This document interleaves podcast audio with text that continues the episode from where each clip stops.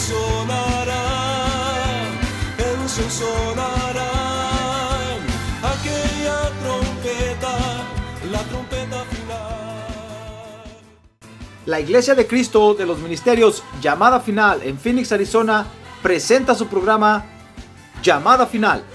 Conscientes de que vivimos los últimos tiempos y que la humanidad necesita escuchar la verdad eterna de Dios, presentamos el siguiente programa con el pastor José Arriaga.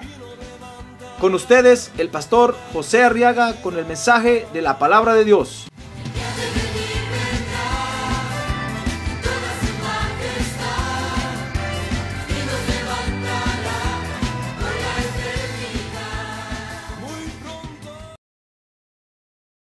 Muy bien, baje su mano. Dice primera de Samuel capítulo 17, verso 4, que entonces de los ejércitos de los filisteos salió un campeón llamado Goliat de Gat, cuya altura era de seis codos y un palmo. Y tenía un yelmo de bronce sobre la cabeza y llevaba una cota de malla y el peso de la cota era de cinco mil ciclos de bronce. Verso 6 tenía también grebas de bronce en las piernas y una jabalina de bronce colgada entre los hombros. Y el asta de su lanza era como un rodillo de telar y la punta de su lanza era 600 ciclos de hierro. Y su escudero iba delante de él. Y Goliat se paró y gritó, verso 8, a las filas de Israel, diciéndoles, ¿para qué habéis salido a poneros en orden de batalla? ¿Acaso no soy yo filisteo y vosotros siervos de Saúl? Escogeos su nombre y que venga contra mí. Si es capaz de pelear conmigo y matarme, verso 9, entonces seremos vuestros siervos, pero si yo lo venzo y lo mato, entonces seréis nuestros siervos y nos serviréis. Dadme un hombre para que luchemos mano a mano.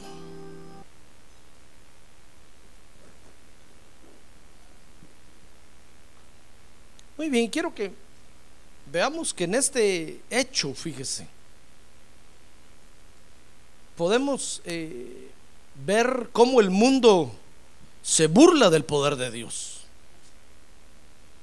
Y en estos versos, especialmente en el verso 4, fíjese, vemos que el mundo se burla porque tiene mensajeros poderosos para hacerlo, hermano.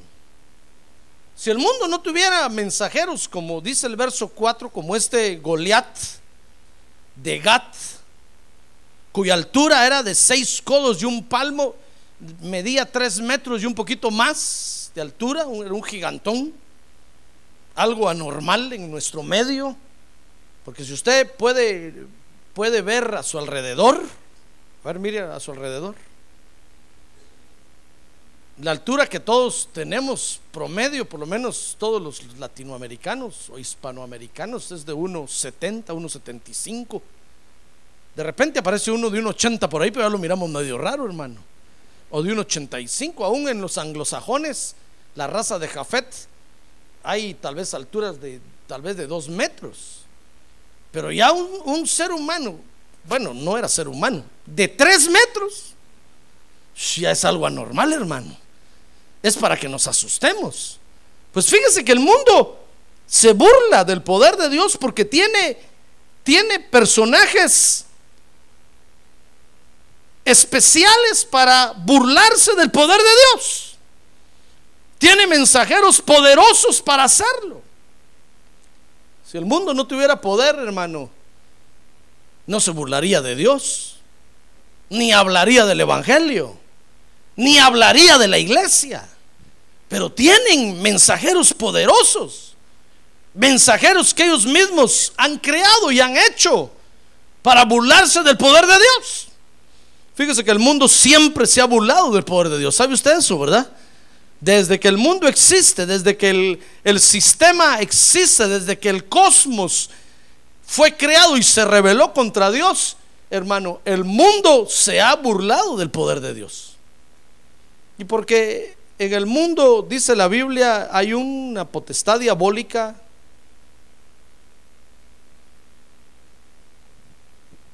que es especialista para burlarse. Es un ser que está en rebelión contra Dios. Me estoy tratando de acordar el nombre, pero no me recuerdo ahorita. Y ese es el que está dominando toda la burla en el mundo para que el mundo se burle del poder de Dios. Fíjese que el mundo se burla del poder de Dios porque no puede hacer nada en contra de Dios. Es cierto que el mundo tiene poder, pero dice la Biblia que más poderoso es el que está con nosotros que el que está en el mundo. Ah, gloria a Dios, gloria a Dios. Más poderoso es el que está con nosotros. Y entonces cuando el mundo ve que con su poder no puede hacer nada contra Dios, entonces solo le queda burlarse del poder de Dios. El mundo se burla del poder de Dios porque no puede hacer nada contra Dios. Y se burla del poder de Dios porque, fíjese que el poder de Dios es el respaldo que Dios siempre le da a los que creen en Él.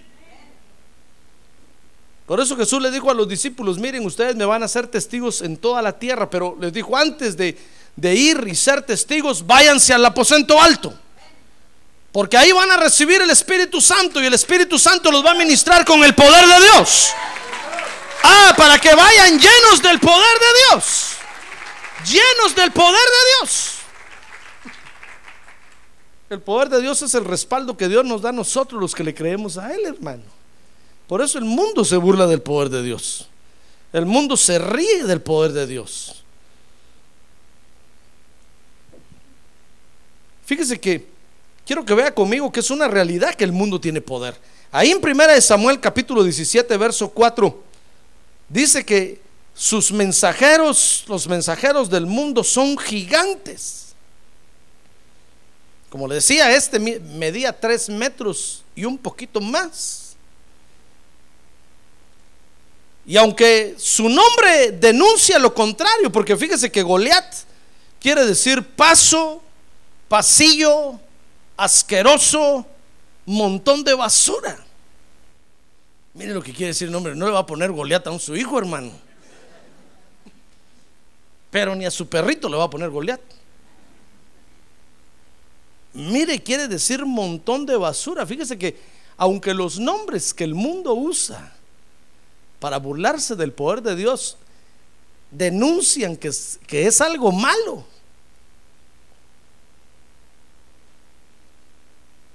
Se atreven a levantarse para burlarse de Dios.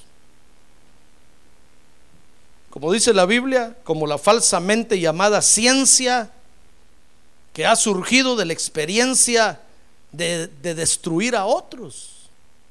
Porque en base de la destrucción de otros es que la ciencia se ha desarrollado, hermano.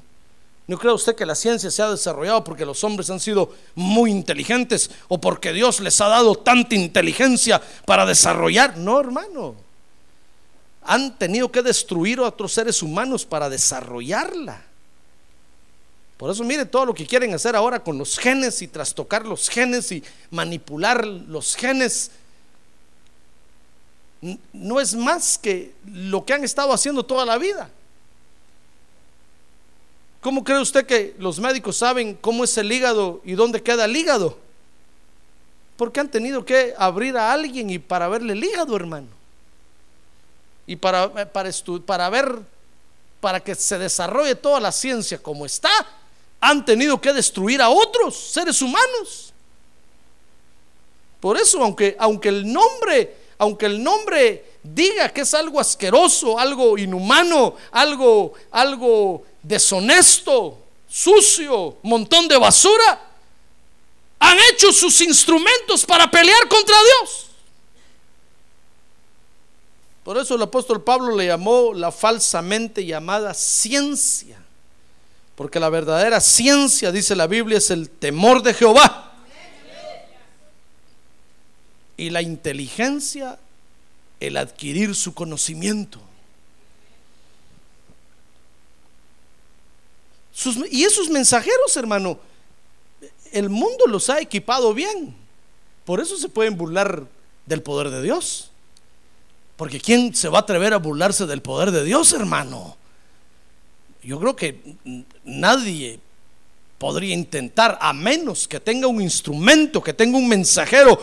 Y el mundo ah, tiene los mensajeros y los tiene bien equipados. Yo quiero que vea conmigo a este Goliat, cómo iba de bien equipado para burlarse del poder de Dios.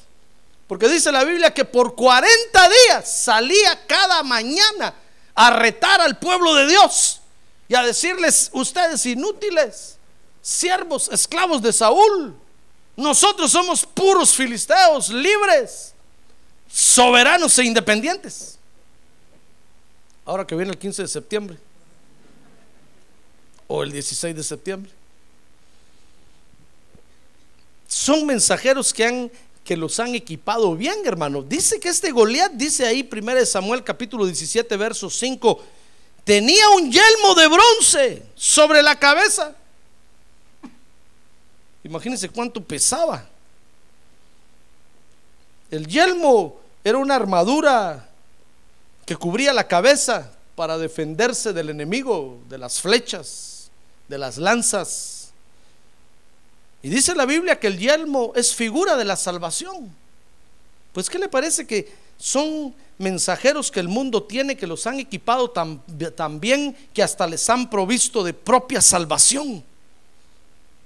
Porque ellos mismos se autosalvan allá afuera, hermano. Por eso se burlan de Dios, porque no necesitan la salvación de Dios. Ellos mismos se meten al cielo y ellos mismos se sacan del infierno, se meten al cielo y sacan del cielo quien quieren y lo meten al infierno. Estaba escuchando un anuncio la otra vez en la televisión que decía, si tú vas al cielo, allá no necesitas tu cuerpo. Déjalo regalado a los que lo necesitan aquí. Ve que hijos del diablo, dije yo. Que el Señor los reprenda. Burladores. Pero es que tienen los instrumentos, tienen mensajeros bien equipados y bien preparados para poder burlarse del poder de Dios, hermanos. Si no fuera así, no se, no se atreverían a burlar. Pero están lanzando mensajes humanistas a la mente de la gente diciendo, sí, de veras que en el cielo yo allá voy a estar, con, voy a estar en las nubes flotando. No necesito este cuerpo. Y los incautos e ingenuos les hacen caso. Burladores son ellos. A los mensajeros los envían con yelmo porque les proveen su propia salvación, dice el verso 5, que no solamente tenía un yelmo sobre la cabeza, sino que llevaba una cota de malla. La cota de malla, fíjese que era una armadura defensiva que cubría el cuerpo, era hecha de malla. Y es figura de la fe, porque la Biblia dice que el escudo es el escudo de la fe. Y es porque se creen ellos mismos, hermano. Ellos mismos se apoyan para creerse unos a otros. Y entonces las cosas les dan resultado. Porque la fe produce. La fe produce. Por eso el Señor Jesucristo decía, ¿saben? Si creen en Dios, crean también en mí. Porque la fe produce, hermano. Donde quiera que usted ponga su fe, le va a producir. Y usted va a ser un, hombre y una mujer exitosa si anda poniendo su fe en todos lados, solo que va a ser un idólatra de primera marca. Por eso Jesús dijo, no pongan su fe en cualquier lado, sino pónganla en mí. Si creen en Dios, crean en mí, decía el Señor. Pongan su fe en mí. Al fin y al cabo, el Señor Jesucristo es el autor y consumador de la fe. Pues, ¿qué le parece que iba con una cota de malla? Porque es figura, hermano, de la fe que ellos mismos se tienen. Y viven creyéndose unos a otros. Dice, dice el verso 5 que esa cota de malla pesaba cinco mil ciclos de bronce. Porque el número ciclo es, el número 5, perdón, es, es, es número de gracia. Y eso quiere decir entonces que, que el ponerse la fe unos a otros les da una gracia enorme tan enorme que atraen a la gente, hermano. Y la gente deja de ver a Dios por verlos a ellos. La gente deja de agradecerle a Dios por agradecerle a ellos. La gente deja de servirle a Dios por servirle a ellos. Mire qué representantes tiene el mundo. Dice el verso 6 que este Goliat, que quiere decir montón de basura, dice que tenía también grebas de bronce en las piernas. Dice que las grebas, las grebas de bronce era una armadura es una armadura que cubre desde la rodilla hasta el inicio del pie, como decir ahora unas espinilleras. ¿Sabe usted lo que son las espinilleras, verdad? Lo que cubre las espinillas, esta parte de enfrente de aquí. Pues tenía grebas de bronce, que son figura de la comunión. Ah, porque viven muy unidos, en constante comunión ellos, hermano. Acuérdese que las rodillas son figura de comunión.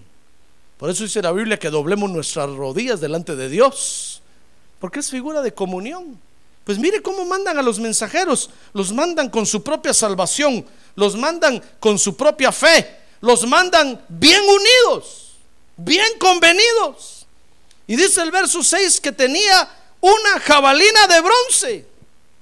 La jabalina es un arma en forma de vara empleada en la guerra y es figura de la doctrina porque tienen reglamentos que los conducen, que les levanta el orgullo. Dice, dice el verso 6 que, que tenía la jabalina colgada entre los hombros, que es figura del orgullo. Tienen sus propios reglamentos y sus propias doctrinas, hermano. ¿No cree usted que el mundo se ha desarrollado sin normas, en desorden? No, se han ordenado. Y para eso han hecho sus propios reglamentos y sus propias doctrinas que les permiten caminar unidos, que les permiten caminar en orden. Por eso es un error cuando nosotros los creyentes aquí en la iglesia peleamos contra la doctrina, hermano. Y decimos, ¿qué importa la doctrina?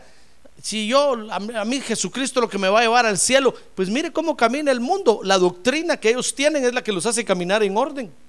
Y nosotros los que debiéramos de saber mejor eso, peleamos contra la doctrina. Los mismos ministros que Dios tiene en la tierra se pelean con la doctrina, hermano.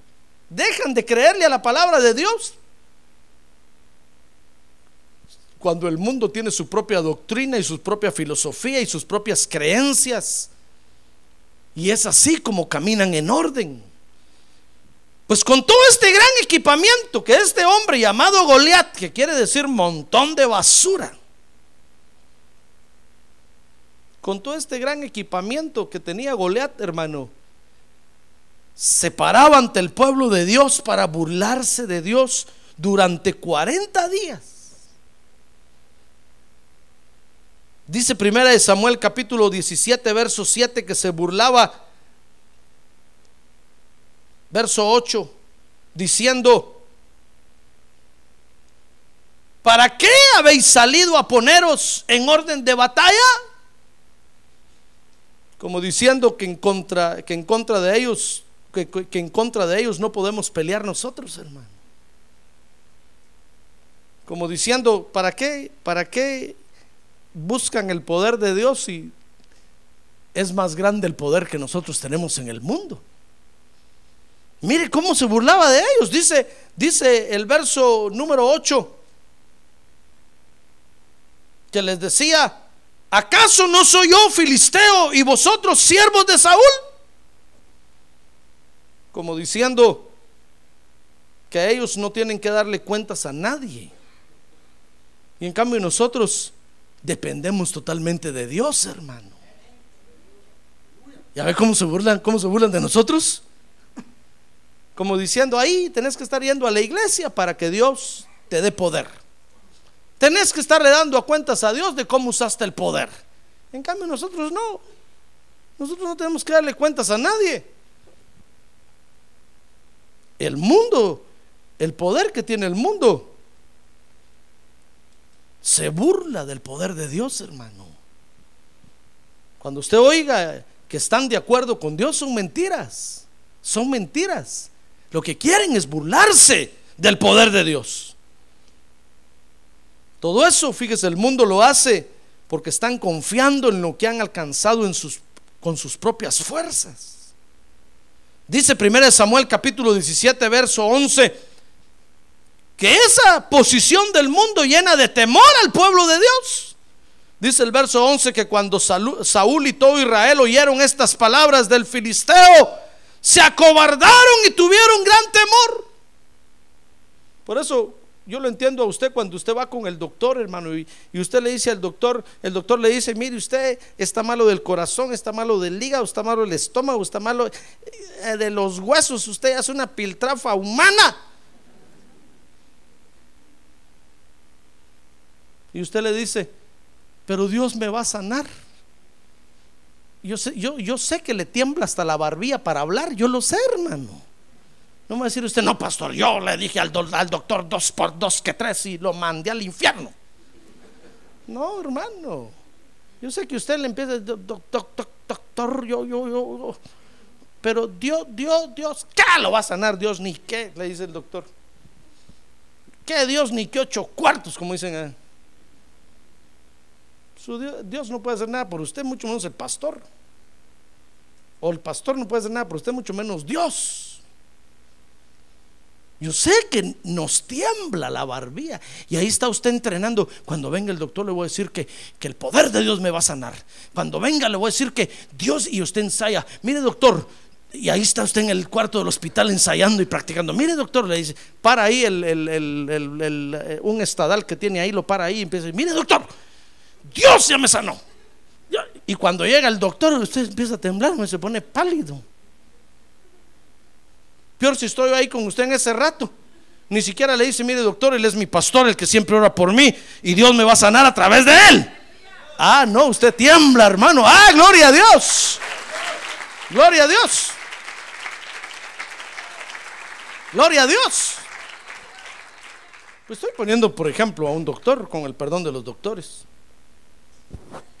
Pero puede ser el abogado, puede ser el policía, puede ser quien sea nos tiembla la barbilla para decir, hermano, así. Y el policía se le cae bien, ¿ah? ¿Ah? Este, este mojado y mudo, está crítico aquí. Mire, el pueblo de Dios cuando oyeron las palabras de Goliat, hermano, se pusieron a temblar. Dijeron, ¿quién va a matar a este gigantón? ¿Quién va a pelear contra este gigantón? Llena de temor a los creyentes, hermano. Pero es que, fíjese que nos da miedo porque claro que vemos el desarrollo de la ciencia del mundo, hermano. Claro que vemos el desarrollo del mundo. Y nos quedamos con la boca abierta nosotros, hermano. Cuando vemos que el mundo hace computadoras que trabajan a la velocidad de microsegundos. Usted mete un dato y le aparece ahí. Dice usted, ¿de dónde sacaron estos esto? ¿Qué, ¿Qué, cabeza hizo esto? La primera computadora que hicieron llenaba no sé qué área de cuántos metros cuadrados, hermano. Y ahora todo eso lo redujeron a una computadora así de este tamañito. Hasta en la bolsa se la puede meter usted. Y usted metió un dato. Y usted dice, ¿de dónde sacaron esto? ¿De dónde? Y un día que estaba leyendo yo, el que está estudiando los códigos secretos de la Biblia, dice ahí que cuando, en el Éxodo, cuando dice que Dios grabó en, piedra, en tablas de piedra los diez mandamientos, dice ahí en los códigos secretos que todo eso lo hizo con computadora. ¿Qué le parece? Cuando yo leí eso dije, Dios, ¿tú ya conocías las computers? Y yo pensé que hasta ahora el mundo me estaba asombrando con eso. Pues, ¿qué le parece que Dios ya sabía de todo eso mucho antes que el hombre lo desarrollara? ¡Ah, gloria a Dios! ¡Gloria a Dios! ¡Gloria a Dios! Un día que yo entré a una oficina vi una fotografía de, que tomaron desde un edificio así para la autopista, para el freeway y solo se ven unos, unas luces que van corriendo, hermano. Y entonces me acordé cuando la Biblia dice que en los últimos tiempos los hombres correrán como antorchas encendidas. Mire lo que vio el profeta, hermano. Ya Dios conocía los carros. Y cuando nosotros vemos que el mundo hace un carro, decimos, wow. qué mundazo. Eso vale la pena seguir. No hay en la iglesia. Aleluya, aleluya. Como me dijo un día un hijo del diablo a mí, ah, me gusta de los que en la iglesia está. Aleluya, aleluya. Ay, dije, hijo del diablo, solo porque no tengo una onda aquí, si no ahorita te mataba.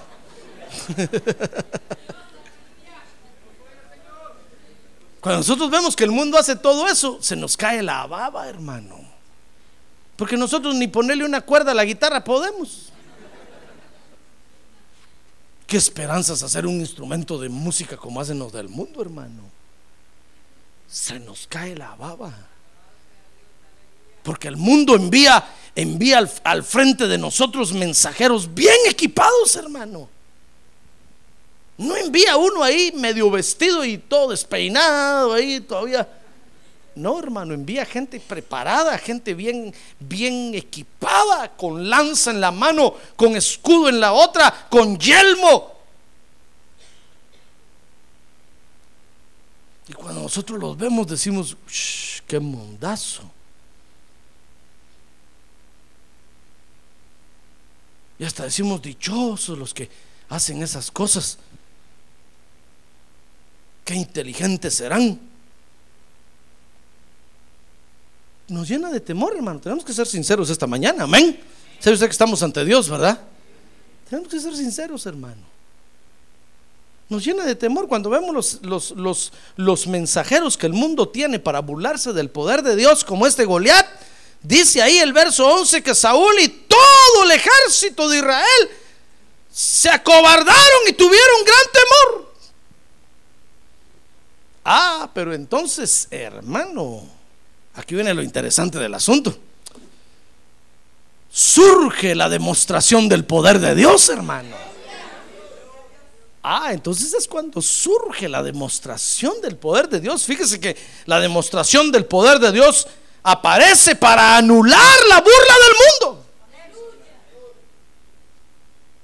La potestad burlona que el mundo tiene se llama sátiro. Que el Señor lo reprenda en esta hora.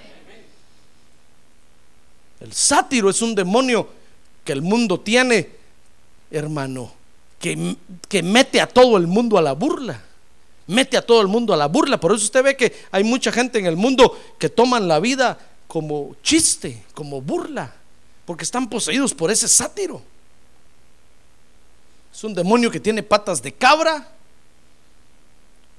cuernos de cabra, dos cuernitos chiquitos aquí de cabra. Por eso he visto a los muchachos que se hacen un colochito aquí y otro colochito aquí. Ese es el sátiro. Mírenles la cara y les va a ver cara de sátiros, de burlones. Esa es la potestad que está dominando al mundo. Y que hace que el mundo se burle del poder de Dios. Pero cuando, pero cuando Goliat estaba en lo mejor de la burla, hermano, ¿qué le parece que llegó al campamento? Un creyente que venía del culto, llamado David. ¡Ah, gloria a Dios! ¡Gloria a Dios! ¡Gloria a Dios! Y no, y no le voy a hablar esta mañana de que David agarró la onda y le tiró la piedra a Goliat. Eso ya usted lo sabe, hermano. Usted conoce la historia y conoce el final. Como el matrimonio que se casaron y fueron felices. Usted conoce cómo David mató a Goliat. No le quiero hablar de eso. Sino que le quiero hablar de los Davides que Dios está buscando para callar la burla del mundo, hermano. Ah, gloria a Dios. Dios está buscando Davides para tapar la boca a los Goliat del mundo. Porque ante los mensajeros del mundo, hermano, ¿quién se va a atrever a, a taparles la boca? ¿Quién se va a atrever a taparle la boca? Fíjese que apareció David, dice primera de Samuel capítulo 17, verso 12. Que David era hijo del Efrateo de Belén de Judá llamado Isaí apareció David, ¿sabe? David quiere decir bien amado. A ver, diga, bien amado. Eso quiere decir que David, hermano, es aquel creyente que de veras Dios lo ama y lo ama bien. Pero hay pocos Davides, hermano. Ese es el problema. Yo sé que Dios lo ama a usted. ¿Sabe usted que Dios lo ama a usted, verdad? Sí. Y usted dice, Dios me ama a mí. Ya ve que cantamos, Dios te ama y yo te amo. Sí, usted dice, Dios me ama a mí. Dice la Biblia que de tal manera amó Dios al mundo, que Dios su Hijo unigénito, etcétera, etcétera. Pero no basta solo con que Dios lo ame, hermano. Usted debe aspirar a ser bien amado por Dios. Si no, no va a poder taparle la boca al Goliat. Si no, no va a poder matar al Goliat. Por eso aquí aparece lo interesante, porque apareció David. Mire, en el campamento había muchos creyentes, ¿sí o no? Claro, estaba todo el ejército de Israel ahí, hermano. No sé cuántos miles de miles y soldados. Soldados que saben pelear. Y apareció David que no era ni soldado, ni cuquerrazo era, hermano. Apareció David que no sabía de estrategias de guerra ni de estrategias para pelear. Por eso a mí me da risa cuando en las iglesias empiezan a hablar de estrategias de guerra espiritual. Hermano, son instrumentos humanos que no nos van a servir de nada contra Goliat.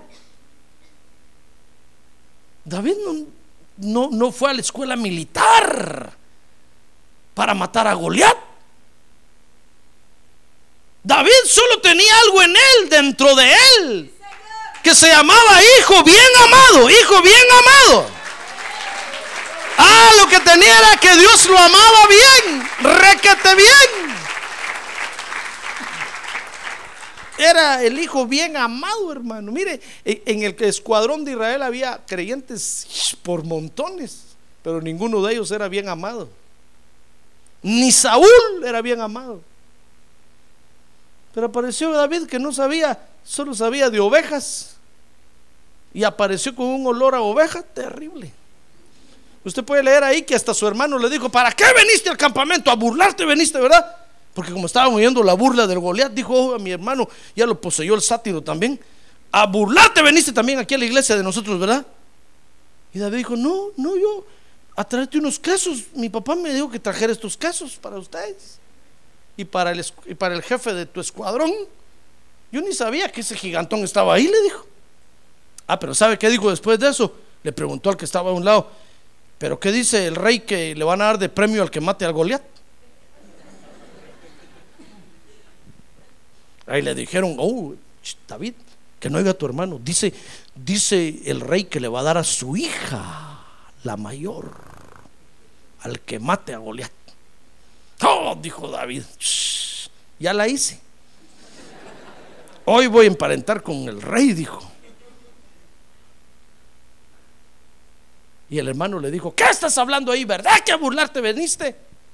Como estás viendo que ese gigantón se burla de seguro que a burlarte venís. Le dijo, no, no, no, yo no vine a burlarme de nada. Pasa que yo vine y casualmente ese rato salió el gigantón y gritó ahí. Y yo me asusté también. Y yo dije, ¿acaso no hay alguno de los soldados del ejército, del gran Jehová de los ejércitos aquí, que salga a pelear contra ese filisteo incircunciso?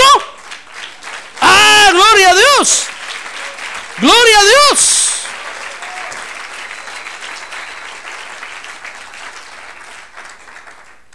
Porque cuando uno del mundo viene a la iglesia, hermano, y se empieza a enterar que aquí en la iglesia el 99.99% están enfermos.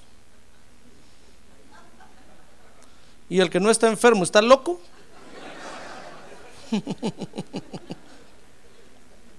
Mira, a mí me llamó una vez un, hermano, me dijo, mira hermano, fíjese que lo llamo porque estoy interesado en conocer la doctrina de ustedes, porque eh, un, mi familiar va a asistir ahí con usted y quiero saber qué doctrina tiene. Pero le quiero hacer una pregunta, me dijo. Sí, le dije, ¿qué pregunta? ¿Ustedes de los pastores que creen que todos en su congregación están endemoniados o locos? No, le dije yo, ahí están todos bien liberados. Acuérdense que a Jesús en la sinagoga le pareció un endemoniado, hermano. Al Señor. Yo no le iba a decir, Casi creo lo que usted dice. Tal vez no todos, pero una gran parte.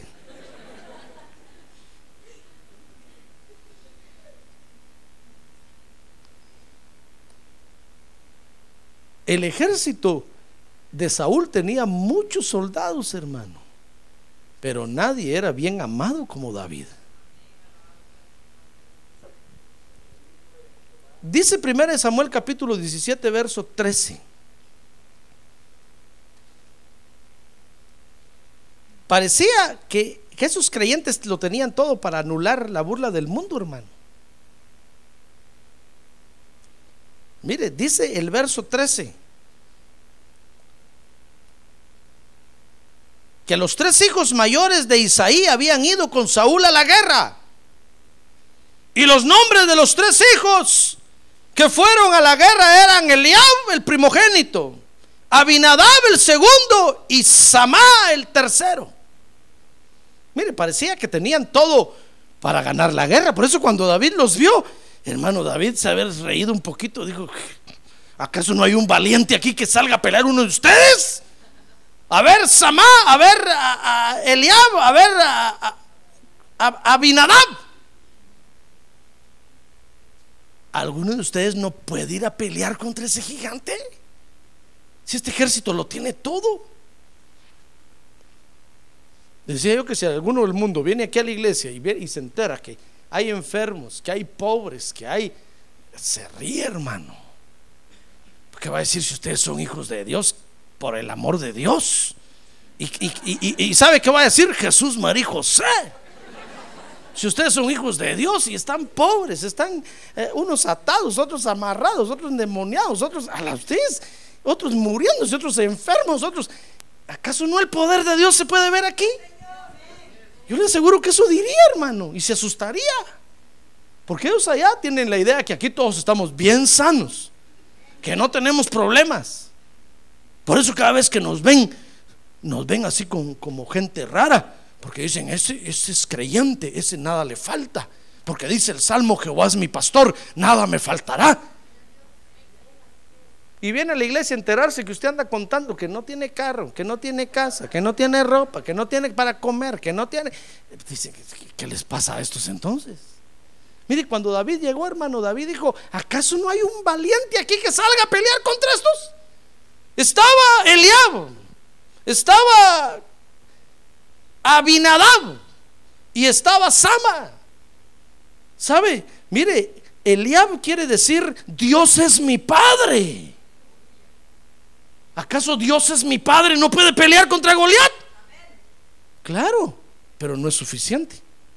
Mire, estaba Abinadab. ¿Sabe qué quiere decir? Abinadab quiere decir padre de una promesa. ¿Acaso el dueño de una promesa que Dios le ha dado no puede matar a Goliat? no es suficiente. Mire, lo que quiero decirle es que usted puede ser hijo de Dios, hermano, pero no es suficiente para callar la burla del mundo. Si usted va al hospital y usted le dice al doctor, ay doctor, pero yo soy hijo de Dios, le va a decir, pero es un hijo de Dios en desgracia porque ya se va a morir usted. No hay en su iglesia quien ore por usted.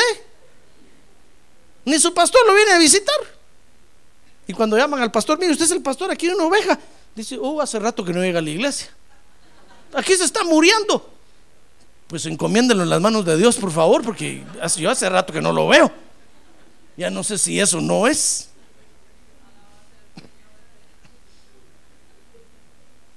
¿Se da cuenta? Usted puede decir, hermano, pero si yo soy hijo de Dios. Fíjese que con ser hijo de Dios no es suficiente para callar la boca del mundo. Los mensajeros que el mundo tiene son mensajeros bien equipados, hermano.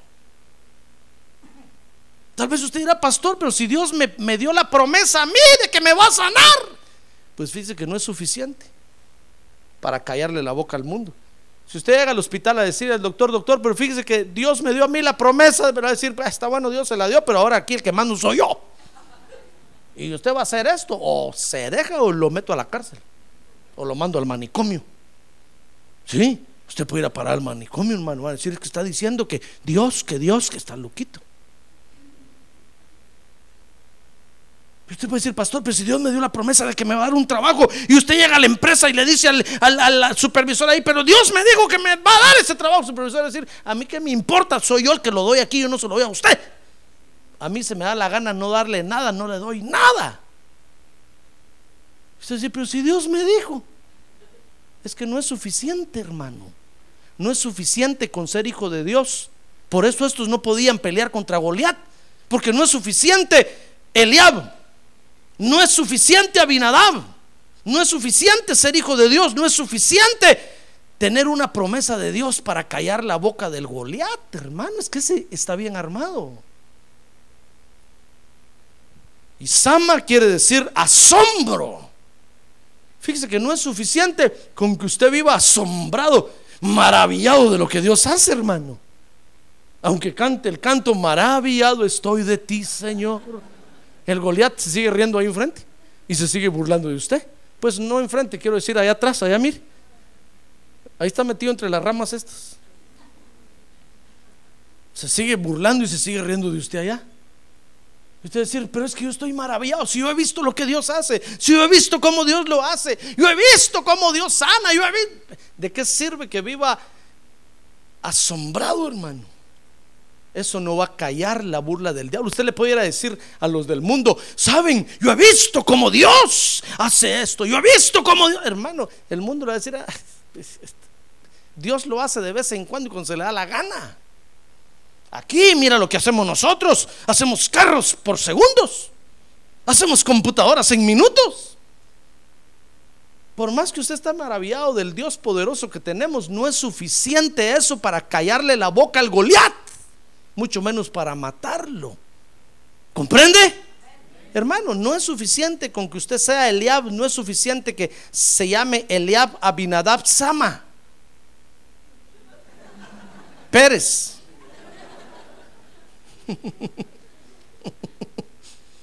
No es suficiente que se llame Eliapa Binadab Sama López. Que diga yo soy hijo de Dios, tengo la promesa de Dios y estoy maravillado con lo que Dios hace. No es suficiente. El Goliat sigue parado ahí enfrente y va a seguir mientras usted no llegue a ser un hijo bien amado, hermano.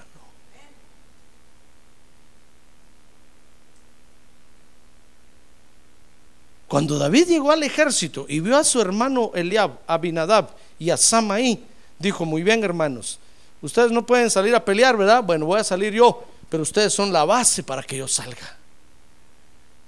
¿Comprende lo que le estoy diciendo? Eso no lo va a leer, no, lo va a leer en la Biblia, eso lo estoy diciendo yo.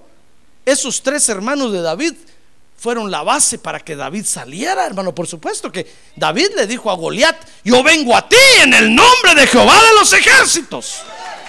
Ah, pero estaba respaldado por sus tres hermanos. Ah, gloria a Dios. Tan es así, estaba tan respaldado por sus tres hermanos que cuando le fueron a decir a Saúl, mire Saúl, ahí hay un muchachito que dice que él sí pelea contra Goliat, dijo Saúl, llámenlo para acá, qué tonto será ese. Y llegó David, hermano. Cuando, y Saúl viendo para arriba, porque Saúl era bien alto. Y David bien chaparro, hermano. Cuando dijo, ¿este chaparro? Sí le dijeron, le dijo a Abinadab, es nuestro hermano. Y con vergüenza dijeron, es nuestro hermano menor. Mi papá se lo consiguió ahí de puro, de pura carambola. Porque David era hijo de fornicación, hermano. Es nuestro hermano menor, nos da vergüenza, pero tenemos que decir que es nuestro hermano. Ah, muy bien, dijo Saúl. A ver, a ver, eh, pero tú vas a. ¿Por qué dices tú que puedes pelear? Dijo, ah, es que cuando yo estoy allá en las ovejas, y le empezó a contar David, estancado te va a agarrar Goliat. Te va a clavar en la tierra como clavo así. Sí, mire cómo respaldaban a su hermano. Entonces David le dijo, no, no, quítenme esto. No, le dijo Saúl, yo no puedo pelear, yo no estoy acostumbrado a pelear con esto porque representan las armaduras, los apoyos humanos.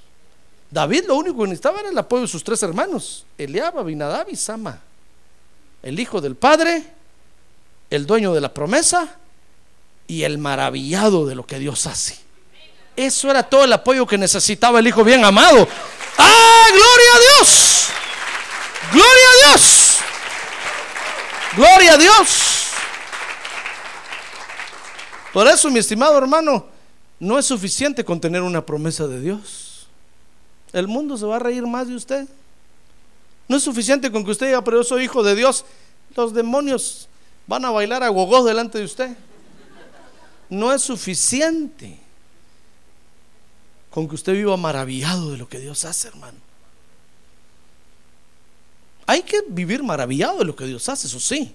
Hay que tener una promesa de Dios. Uh, excelente. Hay que ser hijo de Dios, es lo primero. Pero más que nada, hay que lograr llegar a ser hijo bien amado, hermano. Que Dios le diga, mira, sabes, sabes, te amo tanto a ti, a ti. Señor, y aquellos no, aquellos no me importan. A ti, a ti te amo tanto. Me has agradado tanto. Me has agradado tanto. Que lo que pidas te daré. Por eso David dijo, no quiero, no quiero armadura de, de, soldado, no quiero, ¿saben qué? Déjenme ir al río, dijo. Solo fue a recoger cinco piedras, las metió en su morral, agarró su onda. Porque es figura del Señor Jesucristo. Hace dos mil años vino el David de Dios, hermano. El Hijo bien amado. Y cuando se enfrentó ante la burla del mundo, ay, el Padre dijo, hijo bien amado, tú tienes mi promesa, eres mi hijo y estás maravillado de mí. Dime qué quieres para destruir al mundo. Ah, gloria a Dios. Gloria a Dios. Por eso, por eso Jesús dijo un día, miren, confíen, yo he vencido al mundo. Matar a los Goliat.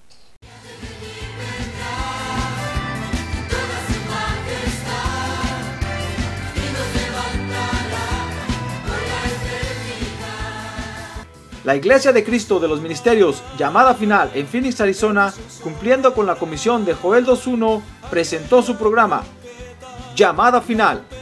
Esperamos que nos vuelva a sintonizar la próxima semana a la misma hora por esta emisora. Los invitamos a nuestras reuniones en el 6023 Norte 71 Drive, esquina con Bethany Home Road. Para mayor información puede llamarnos al 623-934-1259 o visitarnos en la internet al www.llamadafinalphoenix.com.